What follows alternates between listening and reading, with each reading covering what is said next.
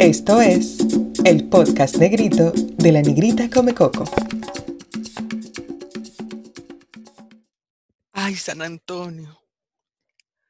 Todos los días, Mayra Altagracia Castillo, conocida como Doña Miminga por la gente del barrio, le prende una vela a San Antonio de Padua para que su hija, que casi está llegando a los 30 años, pueda encontrar un marido. Y es que, queridos negritos, a la hija de doña Miminga le ha dado por dejarse un pajón de todo el tamaño, y su madre teme que los hombres piensen que ella es una loca y que no se baña. Nuestra protagonista no entiende cómo su hija, que acudía religiosamente al salón a estericarse los cabellos cada semana, ahora dice que no vuelve a alisarse y que ella ama su pajón. Esas son cosas de la juventud, le dijeron sus amigas de parroquia.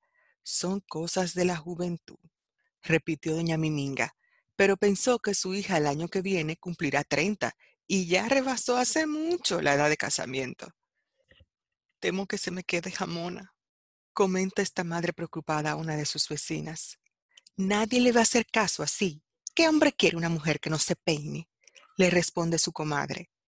Por ese temor, doña Miminga prende todos los días un velón al santo y con lágrimas en los ojos recita, Oh bendito San Antonio, el más glorioso de los santos, el más admirable de todos los santos, el más gentil entre todos los santos, tu amor por Dios, tu caridad por tus criaturas y tu afán por auxiliar a todos te hicieron merecedor cuando estabas aquí en la tierra del don de los poderes milagrosos. Entre Padre Nuestros, Ave Marías y Glorias, esta madre sigue. Te imploro obtengas para mí que mi hija deje de usar el pajón y que se case. La respuesta a mi rezo en tus manos te la dejo.